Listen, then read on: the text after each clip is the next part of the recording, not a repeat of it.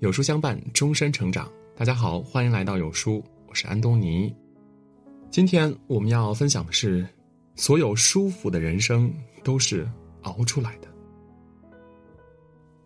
人到中年，半生已过，从同一个起跑线出发，到了中年，差距逐渐拉大。有人先发制人，事业有成；也有人缓缓而行，落于人后。但正如林语堂所说的。捧着一把茶壶，把人生煎熬到最本质的精髓。中年不是终点，只是终点。好的人生也需要在时间里慢煮细熬，才有滋味儿。没有谁会一路风光无限，也没有谁会一直失意潦倒。只要熬得住，最坏的结果不过是大器晚成。周易中有云：“凡易之道。”与时偕行，真正拉开人生差距的不是财富的多少，而是认知的不同。若一直固步自封、刚愎自用，只能原地踏步；若不断自我反省、修正认知，就会看到更多可能。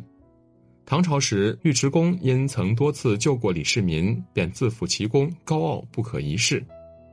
他本以为李世民继位便会给他高官做，结果却是迟迟不被委以重任。他跑去问李世民为何如此待他。李世民回答说：“你没听过‘飞鸟尽，良弓藏’吗？人不要总活在过去，要往前走。如今你如此居功自傲，得罪那么多官员，我怎敢重用你呢？”尉迟恭听后幡然醒悟：身为臣子，他不该目中无人，妄自尊大。自此，他就像变了个人，在战场上奋勇杀敌，在朝堂上尽心尽力，在生活中约束行为。六十岁那一年，他再一次挂帅出征，一举打败高句丽，立下赫赫战功。后来，李世民念其功德，将其画像陈列于凌烟阁之中，成为大名鼎鼎的凌烟阁二十四功臣之一。叔本华说：“世界上最大的监狱是人的思维意识。”认知低的人就像在山脚下看世界，目之所及不过山石花草，难免妄自尊大；认知高的人则是在山巅处观红尘，极目远眺，是会当凌绝顶，于是胸中纳百川。许多人很容易被自己的固有认知牢牢禁锢，作茧自缚，裹足不前。突破认知局限，打破思维惯性，是实现个人跃迁和提升自身维度的最好办法。思维决定格局，格局决定结局。唯有不断更新自我认知，开拓眼界，才能熬宽人生的边界。荷花开满池塘需要三十天，但开满半池的时间却不是第十五天，而是第二十九天。这就是著名的荷花定律。荷花想要开满塘，需要不断积蓄力量；人想要一鸣惊人，也需要前期的自我沉淀。你看到很多人的人生像是开了外挂，那是他们在默默无闻后的厚积薄发。明朝那些事儿的作者十月，在作品爆火之前，只是一个默默无闻的公务员。很多人羡慕他出名简单，赚钱容易，殊不知这背后是他十余年的积累。上学时，其他同学玩游戏、谈恋爱，他却将业余时间都交给了文学、历史。上班后，其他同事闲聊八卦、麻将泡吧，他却用下班时间在电脑前奋笔疾书。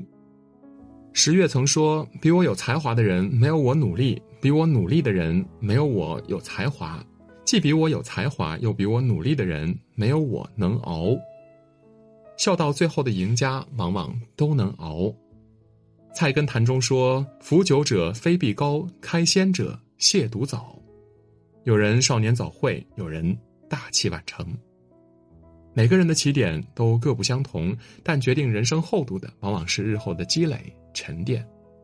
起点再高，如果没有后期的持续积累，最终只会才华尽失，泯然众人。起点再低，如果能够不断的沉淀自己，一定会在某一天成就最好的自己。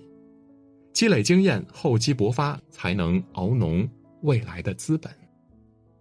常听身边的中年人抱怨生活无趣，后悔年轻时没有好好努力，然后继续一边悔恨一边茫然的度过余生。走到中年，人生已然过半，与其囿于过去的平淡，不如勇敢尝试，实现人生华丽转弯。清华大学校长薛其坤在总结其个人科研经历时，用了四句话：两次考研的失败，七年读研的坎坷，八年留学的苦乐，十五年创业喜悦。第一次考研，他高数考了三十九分，哈工大拒收；第二次考研，他物理考了三十九分，中科院拒收。很多人劝他别固执，他不听，一边教书一边苦读，终于在第三次考上了中科院物理系。人家读博士只读五年，他读博士却读了七年。很多人觉得他太傻了，他不理，一心一意搞研究，终于被选为中外联合培养博士生。在国外，由于听不懂外语，他的研究学习受到了很大阻碍，很多同学放弃了，他坚持，在顶级学术期刊上发表论文，终于获得了导师的认可，得到了博士学位。薛其坤教授科研之路的背后是屡战屡败，然后再屡败屡战的尝试和坚持。托尔斯泰说：“世界上只有两种人，一种是观望者，一种是行动者。”大多数人都想改变这个世界，但没人想改变自己。每个人心中总有一件想做却迟迟未能行动的事情。有人说：“算了吧，都一把年纪了，还折腾啥呢？”有人说：“真好啊，这个年纪我还有重新开始的机会。”前者是台下的观众，羡慕着舞台的华丽璀璨；后者是台上的演员，在舞台上大放异彩。不要害怕走错路，重要的是敢于迈出第一步，坚持走好每一步。停留原地只能守住一片死水，往前一步才能走出一片光明。敢于尝试，不言放弃，才能熬出真正的自我。生活在这个快节奏的社会中，人心难免浮躁，看到身边的人个个出人头地，自己还一事无成，难免会变得急功近利。但正所谓人心浮躁，静者自安，不要被别人的节奏打乱自己的生活。有人先急后缓，有人先缓后急。与其追赶别人的节奏赶路，不如在自己的节奏里静待花开。曾经，日本有三位非常厉害的人物：织田信长、丰臣秀吉、德川家康。论实力和地位，织田和丰臣比德川要大得多，但是笑到最后的却是德川家康。关于他们有一个十分著名的杜鹃故事：有人养了一只漂亮的杜鹃，可就是不提，便问三位大人有何办法。织田信长说：“杜鹃不提，则强迫他提；丰臣秀吉说：杜鹃不提，则劝诱他提；德川家康说：杜鹃不提，则等待他提。”三种回答暴露了三种不同的人生态度。前两人用强迫和劝诱，都是急于求成，打乱了事物的原本节奏；而德川用等待之法，保持了自己的步调，不慌不忙，不急不徐，终于成了最后的赢家。王阳明说：“人需在世上磨练，熬得住，方成大器。”中年一到，鸡飞狗跳，但生活越是忙乱，我们越要慢慢来。正如木心所说的：“款款独行，才不至轻易。”静下来，沉住气，按照自己的节奏，以自己的方式找到人生的终极归宿。掌控节奏，稳步前行，才能熬过眼前的难关。曾国藩曾说：“凡办大事，以实为主，以财为辅；凡成大事，人谋居半，天谋居半。”要办一件事时，靠的是见识和才能；但要做成一件事，机遇必不可少。弱者错过机会，强者把握机会，而智者主动创造机会。唐代有个人叫马周，出身贫寒，父母双亡。二十多岁时，马周辞掉乡村学校助教的工作，离开家乡到长安谋生路。但长安米贵。他这样一没背景、二没钱财的人，想要立足非常困难。马周却没有慌，他投奔到了玄武门守将长河的门下，默默地包揽了替长河写奏折的工作。别人写折子都是敷衍了事，马周却是一丝不苟。二十多封奏折，封封鞭辟入里，终于引起了唐太宗的注意。唐太宗知道长河身为武将，不可能会有如此见解。通过询问他人，便知道了马周这个人。后来，唐太宗召见马周几次闲谈，马周都把握住了机会，得到了太宗的认可。自此，他便一路扶摇直上，最终官至宰相，留名青史。该隐藏时暗自缄默，低调隐忍；该显露时创造机会，主动出击。这就是马周的成功之道。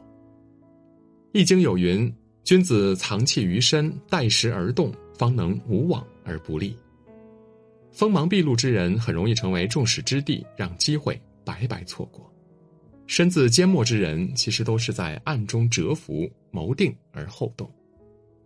真正有大智慧的人，从来不轻易的显摆自己的才能，而是出其不意，剑走偏锋，创造机会，乘风而上，才能熬赢最好的人生。评书艺术家单田芳回顾自己的一生时，将三十万字的自传浓缩成一个字：熬。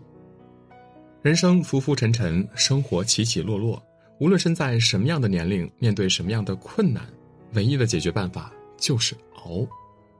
熬是一种生活态度，更是一种人生智慧。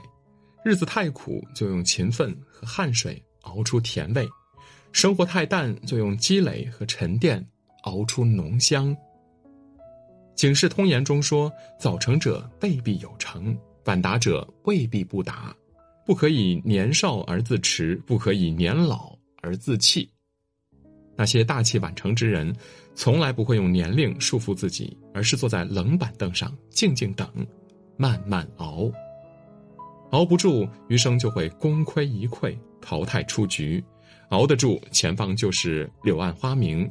万里长空，共勉。